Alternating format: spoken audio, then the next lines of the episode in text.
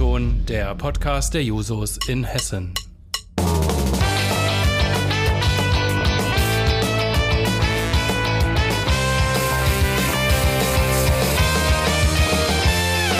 Wenn die Technik es erlaubt.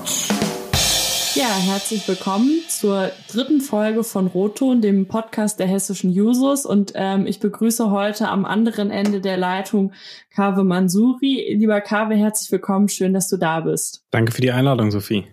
Sehr gerne. Ich ähm, stelle dich einmal ganz kurz vor, weil vielleicht die meisten hessischen Jusos dich vielleicht noch kennen, aber wir auch Zuhörerinnen und Zuhörer haben, die es vielleicht nicht tun.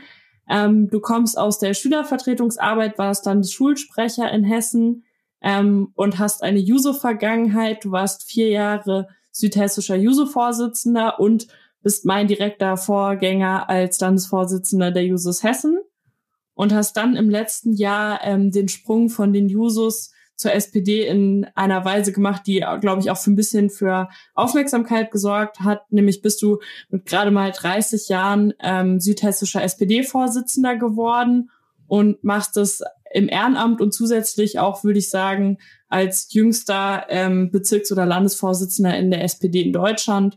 Das hat ein bisschen für Aufmerksamkeit und Aufregung gesorgt.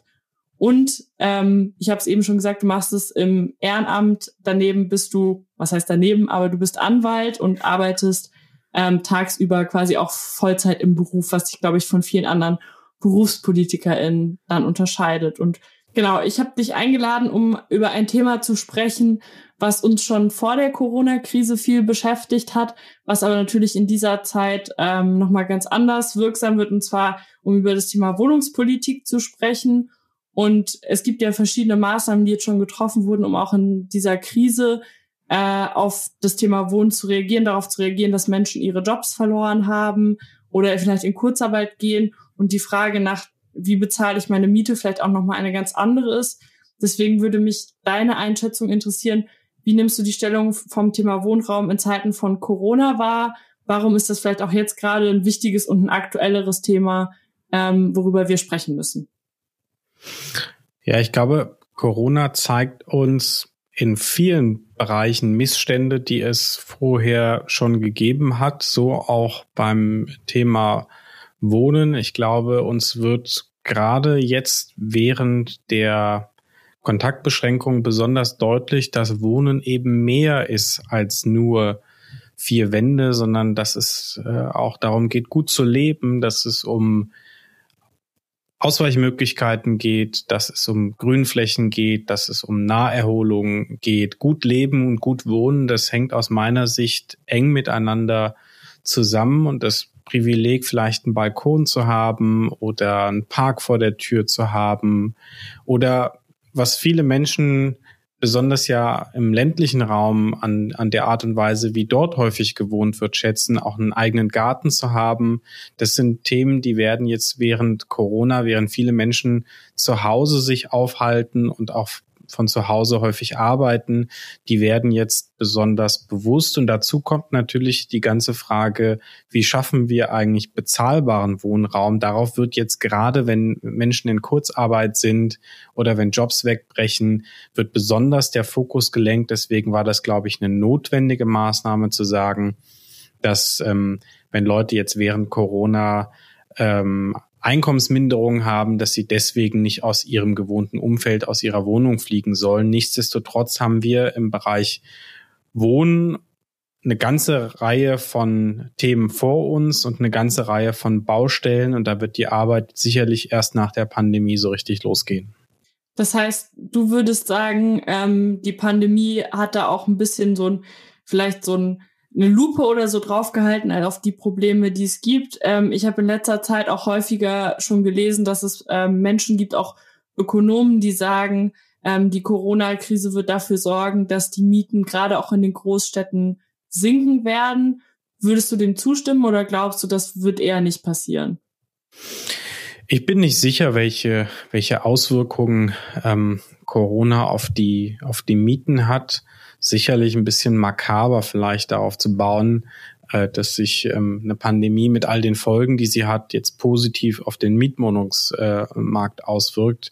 Da müssen wir schon eher für politische Lösungen sorgen. Aber gleichwohl ist es so, ähm, dass wir sehen können, beispielsweise da, wo sich viele Menschen auf engem äh, Wohnraum aufhalten, wo beengt gewohnt und gelebt wird, weil die Einkommenssituation einfach großzügigeres Wohnen nicht erlaubt, weil das Wohnen gerade hier im Rhein-Main-Gebiet so teuer geworden ist, weil man Mieten, die hier von 20, 25 Euro kalt den Quadratmeter, die hier völlig selbstverständlich aufgerufen werden, weil man das von einem normalen Gehalt, wenn man bei Rewe an der Kasse sitzt äh, oder in der Pflege tätig ist oder Streife für die Polizei fährt. Übrigens alles Jobs, die wir jetzt während der Corona-Krise auch zu Recht als Leistungsträgerinnen und Leistungsträger wahrnehmen, weil man das mit solchen Jobs äh, einfach nicht, nicht bezahlen kann. Und das zeigt uns doch schon ganz deutlich, dass wir eine ganze Reihe von, von, von Dingen auch zu tun und vor uns haben, weil wir in der Vergangenheit, wenn wir über bezahlbares Wohnen gesprochen haben, da hatten wir häufig so diesen klassischen Sozialwohnraum vor uns. Ähm, da haben wir sicherlich viel zu tun, aber äh, wir müssen uns, glaube ich, in Zukunft auch viel stärker den Menschen widmen, die keinen Wohnberechtigungsschein haben, aber eben trotzdem am Ende des Monats keine Reichtümer verdienen. Ähm, das ist vielleicht eine ganz gute Überleitung dazu. Du hast eben den sozialen Wohnraum angesprochen. Ähm, aber was sind aus deiner Sicht die politischen Fehler, gerade wenn wir jetzt über diesen Bereich der mittleren oder geringeren Einkommen, die diesen Wohnberechtigungsschein nicht haben, wenn wir darüber reden, was ist aus deiner Sicht in der Vergangenheit bei politischen Entscheidungen schiefgelaufen, dass gerade in dem Bereich es jetzt so brennt, wenn es um Wohnraum geht?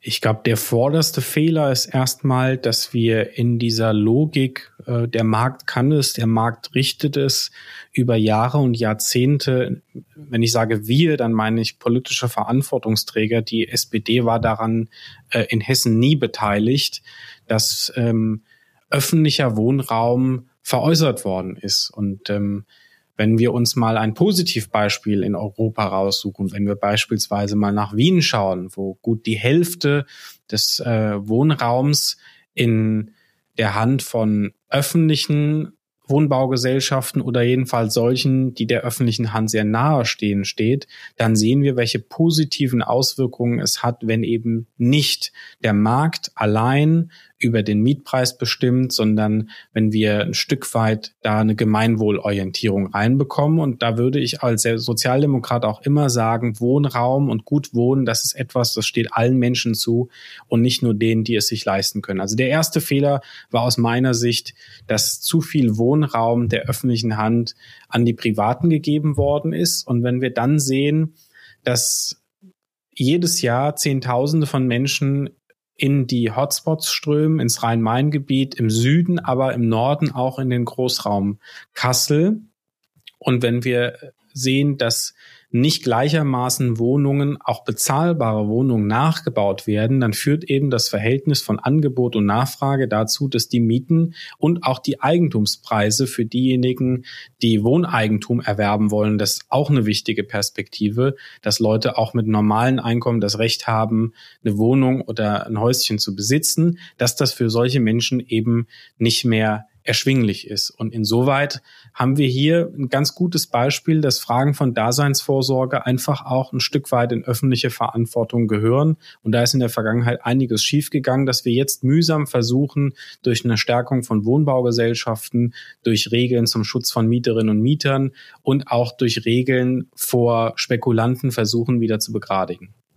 Das ist ja ein starkes Plädoyer und da gibt es wahrscheinlich verschiedene Maßnahmen, mit denen man auch jetzt quasi auf Fehler der Vergangenheit reagieren kann. Eine, die da ja immer wieder diskutiert wird und die auch in den gerade im letzten Jahr in der Öffentlichkeit scharf diskutiert wurde, ist der sogenannte Mietendeckel, den das Land Berlin eingeführt hat, der auch schon Anfang diesen Jahres in Kraft getreten ist und der je nach Sichtweise ja auch ähm, sehr, als sehr starker Eingriff diskutiert wird.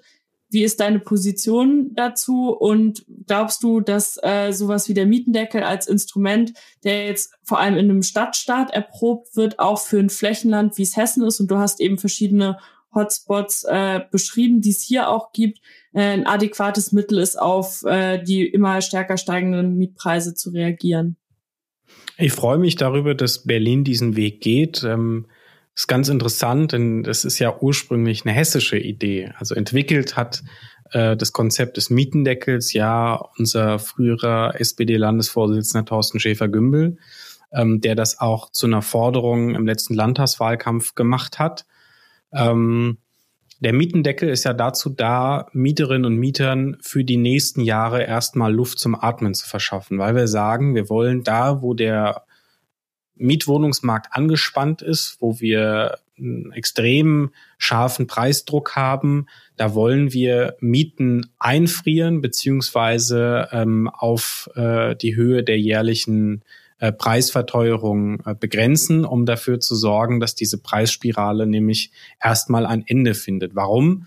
Weil um dieses Verhältnis von Angebot und Nachfrage wieder auszugleichen, müssen wir zunächst mal Wohnungen errichten. Und das sind Dinge, die können wir nicht von heute auf morgen machen, sondern gerade große Wohnraumprojekte, wie sie ja beispielsweise äh, für den Bereich äh, des Nordens der Stadt Frankfurt diskutiert werden, die brauchen ja teilweise Jahre und Jahrzehnte Vorlauf. Das heißt, wir brauchen erstmal äh, ein Stück weit Luft zum Atmen für die Mieterinnen und Mieter, bis diese neuen Wohnungen gebaut sind. Und der Mietendeckel ist sicherlich ein ganz, ganz wichtiges Instrument, äh, um dafür eine Entspannung zu sorgen und wird aus SPD-Sicht natürlich begleitet durch eine ganze Reihe von anderen Forderungen, wenn es darum geht, wie viel dürfen eigentlich äh, Vermieterinnen und Vermieter an Modernisierungskosten umschlagen, äh, wenn es äh, auch um die klassische Mietpreisbremse geht. Ich glaube, aus diesem Mix an Instrumenten, einerseits Wohnungen bauen, andererseits Regeln schaffen.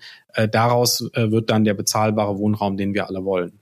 Ein ähm, Instrument, was ja beim Mietendeckel, wie er in Berlin umgesetzt wurde, auch ähm, heftig diskutiert ist, ist die Frage, inwiefern dürfen Mieten auch gesenkt werden. Wie stehst du dazu, dass der Berliner Mietendeckel auch sagt, es gibt quasi einen bestimmten Punkt X, wo wir einen Cut machen und wenn die Miete quasi darüber ähm, da drüber liegt, dann können wir auch Mieten senken über einen Verwaltungsakt, der eben auch nicht nur die MieterInnen in die Pflicht nimmt, sondern gerade die VermieterInnen, der ja dann auch in Berlin einen starken Sanktionsmechanismus beinhaltet. Und das ist ja sehr umstritten, inwiefern quasi das eigentlich noch eine Maßnahme ist, die dafür sorgt, dass die Mieten dauerhaft sinken oder ob nicht diese, ähm, dieses Einfrieren quasi der Punkt ist, wo wir äh, dafür sorgen, dass die Mieten sich nicht mehr so stark nach oben entwickeln. Ich glaube, es ist richtig, aus politischer Sicht auch zu definieren, wann wir äh, völlig überzogene Mieten haben, die auch zu Rückzahlungsansprüchen der Mieterinnen und Mieter führen. Das ist ja auch keine völlig neue Idee, sondern die neue, die verschärfte Mietpreisbremse, so wie das die SPD im Bund durchgesetzt hat, die hat ja genau das gleiche Ergebnis. Auch da ist es ja so, dass wenn in der Kommune X, nehmen wir mal die Stadt Frankfurt, äh, wenn es da einen qualifizierten Mietspiegel gibt und ich die entsprechende zulässige Miethöhe berechne, und äh, da liegt jetzt meine Wohnung mehr als zehn Prozent über dem errechneten Wert, dann habe ich einen Rückzahlungsanspruch gegen die Vermieterin oder den Vermieter und kann äh, zu viel gezahlte Miete ähm, teilweise über Monate hinweg noch äh, zurückfordern. Also sicherlich muss man äh, auch gerade bei den Höhen, die ich genannt habe, 20, 25 Euro und mehr den Quadratmeter. Und da reden wir jetzt nicht für eine Luxuswohnung mit goldenen Wasserhähnen, sondern für äh, eine normale, vernünftige Wohnung mit einer Einbauküche und einem vernünftigen Bad. Das ist unverhältnismäßig und äh, das ist dann auch als Politik als Staat nicht hinzunehmen. Deswegen ist es auch richtig, dass Miete, die deutlich zu hoch ist, auch zurückgefordert werden kann. Du hast ja eben gesagt, Mietpreisbremse, Mietendeckel sind quasi die eine Seite, mit der man ähm, auf diese Entwicklung reagieren kann. Das andere ist das äh, Thema Neubau. Das hast du ja eben auch schon angesprochen. Es braucht auf jeden Fall ähm, auch äh, den Neubau von, von Wohnungen sowohl für Eigentum als auch fürs Mieten. Das ist ja eine Ausnahme, die es beim Mietendeckel auch gibt. Und da wird häufig auch die Frage diskutiert, wenn wir uns für Neubau einsetzen, wenn zum Beispiel in der Kommune neu gebaut wird, in welcher Weise soll das dann erfolgen? Was gibt es zum Beispiel für Quoten, die beim Neubau angesetzt werden, um zum Beispiel sozialen Wohnungsbau sicherzustellen, aber eben auch diskutiert wird eine Quote für zum Beispiel Eigentumswohnungen einzuführen. Ähm, wie stehst du dazu? Was glaubst du, kann man quasi auf der kommunalen Ebene auch regeln, um da eine Ausgewogenheit herzustellen? Ich glaube, auf die Kommunen wird es ankommen, wobei man auch dazu sagen muss, der miese Peter darf nicht immer nur auf die Kommunen abgeschoben werden. Die Tatsache, dass Kommunen über Jahre hinweg ihr Tafelsilber versucht haben, zu möglichst hohen Preisen am Markt loszuwerden, hat ja auch etwas damit zu tun, dass insbesondere bei uns das Land Hessen unsere Kommunen massiv finanziell ausbluten lässt und nicht seiner Verpflichtung nachkommt, sie anständig finanziell auszustatten. Insoweit hängt die Frage von anständigen Kommunalfinanzen und bezahlbaren Mieten aus meiner Sicht eng miteinander zusammen. Was können also Kommunen, denen es finanziell gut geht, tun? Sie können natürlich einerseits sagen, ich vergebe Wohnraum beziehungsweise die Rechte auf einem öffentlichen Grundstück eine Wohnung zu erbauen, primär durch ein Erbbaurecht. Das hat nämlich dann den Vorteil, dass das Eigentum bei der öffentlichen Hand verbleibt und wir ein Stück weit gegen Spekulationen geschützt sind. Das Zweite ist, wenn denn Eigentum veräußert wird, mit verbindlichen Quoten zu arbeiten und überall da, wo die SPD die entsprechenden Planungsämter vor Ort besetzt, wird das ja gemacht. Da werden dann gegenüber Investoren Quoten von 30 bis 45 Prozent für sogenannten geförderten Wohnraum durchgesetzt. Geförderter Wohnraum ist äh, einerseits der klassische Sozialwohnraum, den wir kennen, umfasst aber andererseits in vielen Kommunen auch sogenannte Mittelstandsprogramme, wo eben genau die Einkommensgruppen äh, drunter fallen, die ich genannt habe. Also äh, Leute, die normalen Jobs nachgehen, 40 Stunden die Woche äh, arbeiten und äh, irgendwas zwischen zwei und 3.000 Netto-Haushaltseinkommen haben. Die sind alle nicht reich, aber die allermeisten von denen würden kein keinen Wohnberechtigungsschein bekommen. Und dann können wir, glaube ich, eine ganze Menge äh, bewirken, um preisdämpfend zu wirken. Und der letzte Baustein, der sicherlich äh, wichtig ist, ist die Verantwortung und auch die Rolle von kommunalen Wohnbaugesellschaften am Markt zu stärken. Weil auch da geht es ja darum, mit welcher Ausstattung wird errichtet, für welche Zielgruppen wird gebaut. Und auch wenn Luxuswohnungen im Rhein-Main-Gebiet gefragt sind, das sind nicht die Wohnungen, die für eine Linderung am Markt sorgen werden. Du hast ja jetzt gerade auch sehr stark gemacht, ähm, dass das Land Hessen da in der Verantwortung ist. Da ist sicherlich der Mietendeckel eine Forderung, die ja auch von Seiten der Jusos zum Beispiel schon länger formuliert wird. Was sind denn aus deiner Sicht andere Maßnahmen, wo man eher das Land in die Verantwortung nehmen muss und eben auch nicht immer äh, nur auf die Kommunen schauen kann? Ich glaube, erstmal muss man betonen, was das Land Hessen alles verbockt hat in der Vergangenheit. Der Umstand, dass die Mietpreisbremse in Hessen erst seit dem Juni letzten Jahres durchsetzbar ist, der hat ja auch etwas damit zu tun, dass die Umsetzung in Hessen nicht geklappt hat, beziehungsweise dass gravierende Fehler gemacht worden sind und die Mietpreisbremse in Hessen vom Landgericht Frankfurt ein Jahr zuvor kassiert worden ist. Das heißt, wir haben fast zwei Jahre verloren in Hessen, in dem Mieterinnen und Mieter vor zu hohen Mieten und überhöhten, überhöhten Mieten nicht geschützt waren. Das Zweite ist, dass sich das Land Hessen in der Vergangenheit häufig selbst an der Spekulation bedient hat, statt der Spekulation einen Riegel vorzuschieben. Klassisches Beispiel ist das alte Polizeipräsidium Frankfurt. Das ist dieses ähm, relativ alte Gebäude, wenn man von der Messe Richtung Hauptbahnhof läuft. Das kommt dann äh, auf der rechten Seite kurz vor der äh, großen Kreuzung. Das ist äh, eine große Anlage, wo wirklich bezahlbare äh, Wohnungen, ähm, auch äh, innenstadtnah. Und ich finde es auch immer wichtig, dass die Innenstadt allen Einkommensgruppen zur Verfügung steht, dass da bezahlbare Wohnungen hätten entstehen können, dass da vielleicht kleine Geschäfte entstanden wären, Kitas und was man sich alles nicht in einem gut funktionierenden Quartier vorstellt. Und dieses Grundstück, das etwa 70 Millionen wert war, das hat das Land Hessen für satte 220 Millionen Euro an einen Finanzinvestor veräußert der dann logischerweise das Geld, was er ausgegeben hat, durch Eigentumspreise und durch Mietpreise wieder reinholen muss. Und die Höhe, bei der wir äh, äh da hinsichtlich des alten Polizeipräsidiums reden, das sind so Eigentumspreise um die 15.000 Euro den Quadratmeter. Und dann kann sich jeder überlegen, was man eigentlich verdienen muss, um sich da eine 90 Quadratmeter Wohnung leisten zu können. Also das Land Hessen sollte in Zukunft auch viel stärker der eigenen Verantwortung nachkommen, was den Umgang mit öffentlichen Grundstücken betrifft. Äh, und das Dritte ist natürlich, was unternimmt das Land Hessen, um äh, kommunale Wohnbaugesellschaften zu stärken und Kommunen zu stärken. Über den Zusammenhang haben wir ja eben schon gesprochen. Alles klar.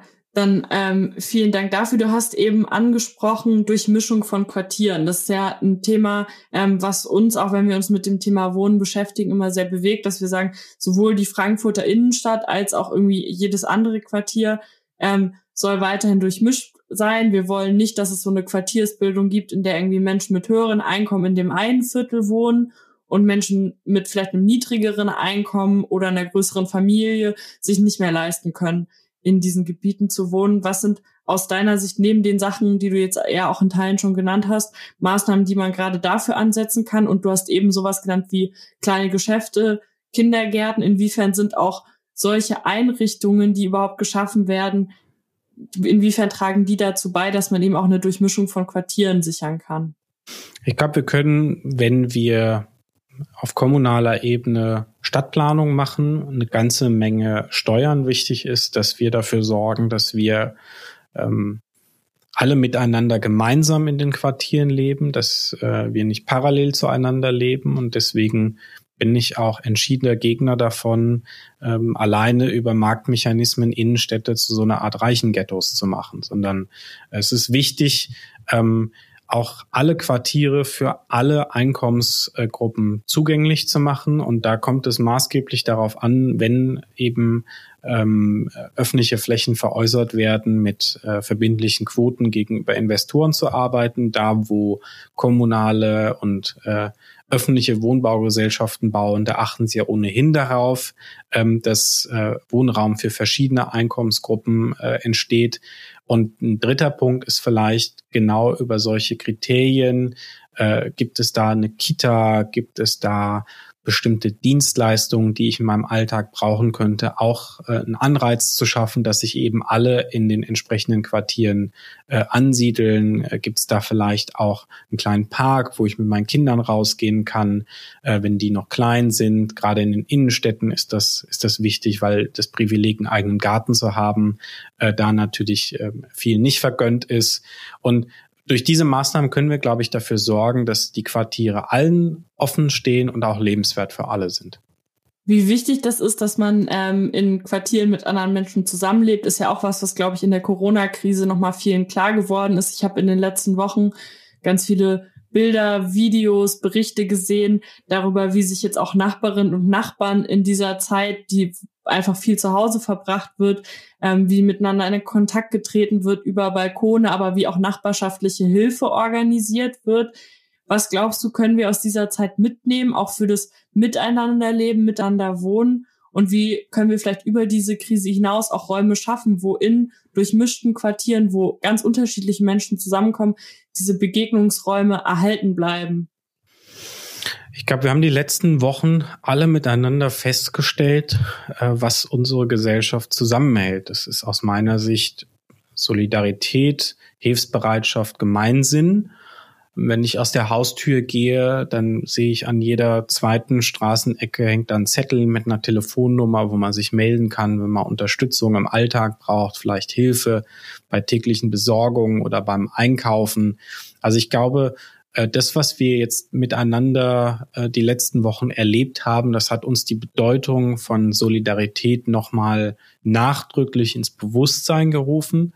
Und ich glaube, es ist wichtig, dass wir uns das auch nach der Krise behalten, dass wir äh, nicht zu Egoismus und Ellbogenmentalität zurückkehren, sondern dass wir ähm, zusammenwachsen als Gesellschaft, dass wir auf Solidarität setzen. Da wird es neben der Frage, wie wir äh, bezahlbaren Wohnraum schaffen, ja auch darum gehen, wer bezahlt eigentlich diese ganzen Maßnahmen, die jetzt auf den Weg gebracht worden sind, um jetzt gut durch die Krise zu kommen. Also ich glaube, diesen Begriff der Solidarität, den muss man äh, auch nochmal äh, nach der Krise stärker betonen, weil Solidarität ist das, was uns jetzt auch in der Krise stark gemacht hat vielleicht direkt daran anschließend, es gab ja auch eine größere öffentliche Diskussion darüber, als die Maßnahmen kamen, was auch das Wohnen betrifft, dass zum Beispiel äh, Menschen jetzt eben nicht ihre Wohnung verlieren, weil vielleicht Mietschulden aufgrund von ähm, Jobverlust oder von Kurzarbeitergeld äh, entstanden sind, gab es einen relativ großen Aufschrei, als große Konzerne angekündigt haben, dass sie jetzt für ihre Geschäfte ähm, die Miete erstmal nicht zahlen können.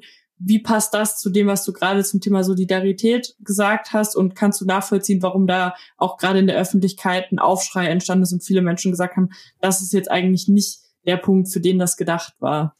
Ich glaube, da muss man das auch zuspitzen. Ein Unternehmen wie Adidas, auf das du ja anspielst, das äh, über Jahre äh, Milliardengewinne gemacht hat äh, und diese Gewinne auch regelmäßig an die eigenen Aktionäre ausgekehrt hat, das kann jetzt nicht unter dem Deckmantel der Solidarität Hilfen beanspruchen, die eigentlich für andere gedacht sind, sondern das ist eigentlich äh, der der umgekehrte Fall. Es ist äh, sehr an den eigenen äh, Interessen äh, äh entlang.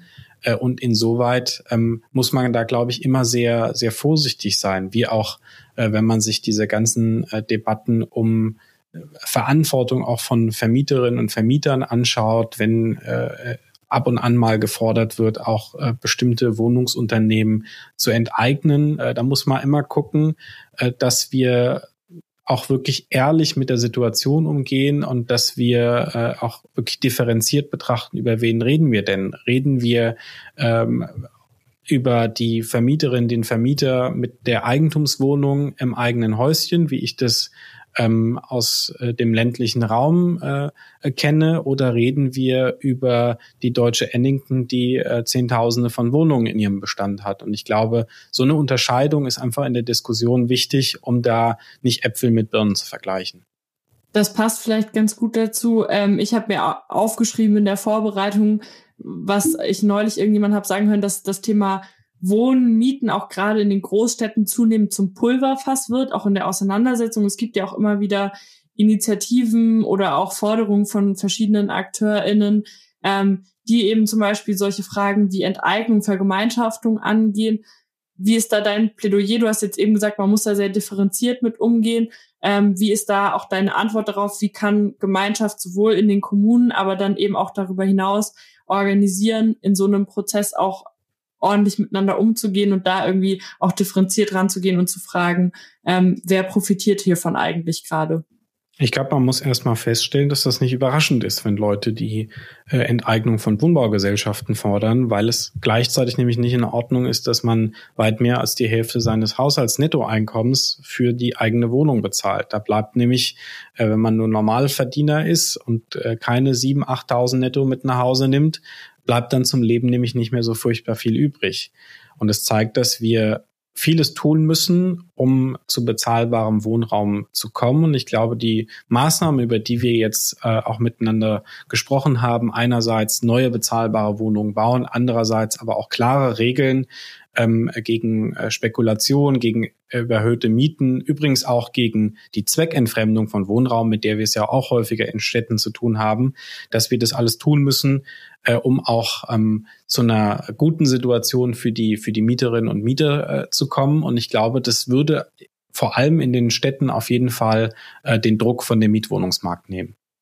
Ich glaube, das ist ganz gut, ähm, auch so als Abschluss für unser Gespräch mit dem, was wir mitnehmen, auch in die Zeit nach Corona. Sicherlich gibt es viele Sachen, die jetzt auch akut sind, aber ich finde es wichtig, dass wir das Thema auch gerade in die Zeit danach mit reinnehmen. Du hast vorhin als anderes Thema angesprochen, was wir hoffentlich mit in die Zeit danach nehmen und was ja auch sehr viel mit dem Thema, wer kann sich eigentlich Wohnungen leisten, zu tun hat, dass das Thema ähm, Bezahlung und Wertschätzung von Berufen, ähm, die wir gerade jetzt auch als systemrelevante Berufe sehr zu schätzen wissen und die ja gerade sicherstellen, dass vieles funktioniert. Wir sind kurz vor dem 1. Mai, deswegen würde ich äh, kurz vom Thema Wohnen abschweifen und dich nach deinen Forderungen dieses Jahr zum Thema ähm, auch Solidarität am 1. Mai an einem Tag, der für die Sozialdemokratie und für die Arbeiterinnenbewegung ein ganz zentraler Tag ist, fragen, was wären da für dich so die zentralen Punkte in diesem Jahr? Wir werden ja den 1. Mai in diesem Jahr anders begehen als äh, viele andere. Ich glaube, das ist auch ähm, ein 1. Mai, den wir uns lange in Erinnerung behalten werden. Aber ich glaube, es ist äh, wichtig, dass wir uns auch ähm, gerade äh, im Umgang mit Arbeitnehmerinnen und Arbeitnehmern das äh, Thema Solidarität nochmal äh, bewusst machen. Viele haben ja in den letzten Wochen ähm, auch applaudiert, sind auf die Balkone rausgegangen, um ein Statement zu setzen für äh, Menschen, die äh, jetzt dafür sorgen, dass wir ähm, gut versorgt sind, dass wir gut durch die Krise kommen. Äh, genau die Leute, die ich vorhin genannt habe, Menschen, die äh, bei Rewe an der Kasse sitzen, die jetzt in den Pflegeeinrichtungen äh, sich um unsere äh, äh Großeltern kümmern, äh, die Streife fahren und für unsere Sicherheit sorgen. Diese Leute haben nicht nur Applaus verdient, sondern auch eine anständige Bezahlung. Und meine Erwartungshaltung ist, dass dieser 1. Mai auch dazu beiträgt, dass wir uns als Gesamtgesellschaft anschließend auch dafür einsetzen, dass die Leute, auf die wir uns jetzt verlassen konnten, dass die sich auch auf uns verlassen können, wenn die beim nächsten Mal in ihren Tarifauseinandersetzungen für eine faire und anständige Bezahlung eintreten. Und da geht es ja nicht um Reichtümer, sondern äh, da würden ja äh, ein paar Euro mehr dafür sorgen, äh, dass äh, wirklich auch die Leistung, die diese Menschen jeden Tag für uns erbringen, äh, ein Stück weit angemessener gewertschätzt wird. Und ich erwarte von diesem 1. Mai, dass diese Forderungen jetzt auch von einer breiten Mehrheit in der Bevölkerung getragen und unterstützt werden. Vielen Dank, dem kann ich mich nur anschließen. Eine Forderung, die wir als Jusos auch sehr stark gemacht haben im Bereich von systemrelevanten Berufen, ist das Thema auch Schutz von Menschen, die jetzt in diesen Bereichen arbeiten. Also gerade in der Pflege auch die Ausstattung mit ausreichend Schutzmaterialien, was ja immer noch nicht der Fall ist. Ähm, du hast gestern erst eine Forderung formuliert, die auch ein bisschen für Aufregung gesorgt hat, weil sie ähm, sehr, also ein sehr populäres Thema angeht, aber du hast das auch mit dem Thema Solidarität verknüpft. Und das ähm, ist die Frage nach den Geisterspielen in der Bundesliga, die ja gerade heftig diskutiert wird. Vielleicht kannst du deine Position und was das eigentlich mit dem Thema Solidarität zu tun hat, ähm, zum Abschluss des Podcasts auch noch einmal darstellen. Vielleicht stelle ich mal vorneweg klar, ich bin selbst Fußballfan, leidenschaftlicher Fußballfan. wenn es meine Zeit zulässt und wenn es erlaubt ist, äh, sehe ich zu, dass ich ähm, vier, fünf Mal im Jahr auch selbst im Stadion bin. Also ich habe schon ein hohes eigenes Interesse, äh, Fußball zu sehen und es auch live zu sehen. Aber wenn wir jetzt beispielsweise, und du hast es auch angesprochen, über Schutzbekleidung von Leuten uns unterhalten, die in den Krankenhäusern und in den Pflegeeinrichtungen für uns arbeiten, wo es immer noch fehlt, wenn wir uns darüber unterhalten, dass viele dieser Beschäftigten ähm, noch nicht auf Corona getestet werden konnten, äh, weil uns in der Vergangenheit entsprechende Testkapazitäten gefehlt haben. Wenn wir berücksichtigen, äh, dass viele Menschen sich jetzt über Wochen eingeschränkt haben, um Infektionsketten zu durchbrechen, um dafür zu sorgen, dass möglichst viele von uns gesund bleiben. Ähm, wenn wir uns anschauen, dass Betriebe sich eingeschränkt haben, dass die Gastronomie äh, zu ist, dass ähm, Kultur äh, in äh, ganz schwierigen Zeiten ist, dass ähm, äh, der gesamte Sportbereich eigentlich auch mit äh, großen, auch finanziellen Sorgen zu kämpfen hat, dann finde ich das nicht in Ordnung, äh, dass wir äh, über Geisterspiele diskutieren, wo es um einen sehr privilegierten Teil, nämlich den Profibereich äh, des, äh, des Fußballs geht, einer einzelnen ausgewählten Sportart, wenn wir quasi Sonderregeln für diese Gruppe machen und gleichzeitig äh, im Fernsehen jeden äh, Samstag und Sonntag äh, live übertragen, wie äh, Regeln auch zu Abstand und Hygiene, an die sich alle anderen halten müssen, äh, gebrochen werden, ähm, äh, dass äh, Testkapazitäten vorgehalten werden müssen,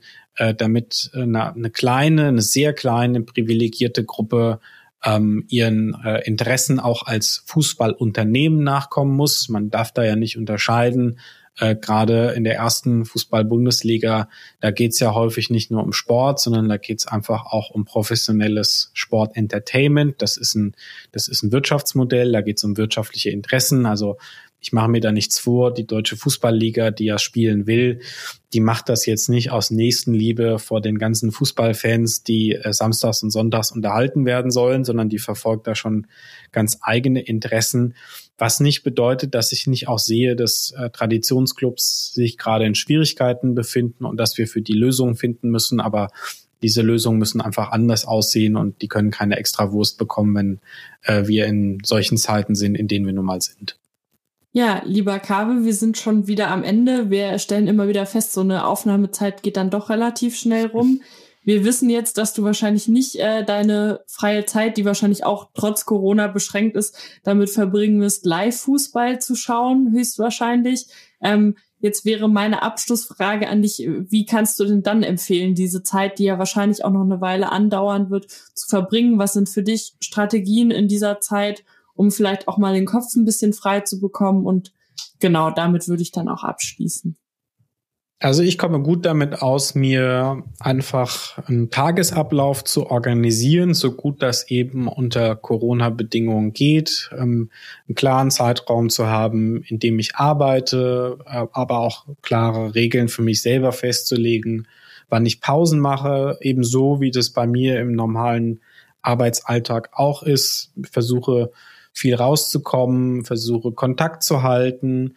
Ähm, sicherlich auch jetzt gerade in der Situation ein Moment, wo man mal innehalten kann und überlegen kann, bei wem habe ich mich denn schon lange nicht mehr gemeldet? Wer könnte sich denn vielleicht über einen Anruf, eine SMS oder dergleichen freuen? Denn ähm, nur weil wir uns physisch nicht sehen können, heißt das nicht, dass wir nicht Kontakt miteinander halten können.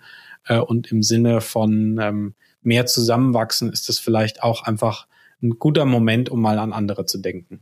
Ja, vielen Dank für das schöne Plädoyer zum Abschluss. Das, dem kann ich mich nur anschließen. Ich freue mich auch schon darauf, wenn wir solche Gespräche, egal ob jetzt für den Podcast oder bei irgendwas anderem, ähm, nicht mehr übers Netz, sondern auch wieder äh, persönlich führen können. Sehr gerne. Bis dahin, bis dahin ähm, wünsche ich dir weiterhin eine gute Woche. Hoffe, dass du und dass alle, die jetzt zugehört haben, gesund bleiben und wir uns bald in alter Frische wiederhören. Und verabschiede mich von dir mit einem ganz herzlichen Dankeschön. Ich danke dir. Bleib gesund. Bis bald. Tschüss.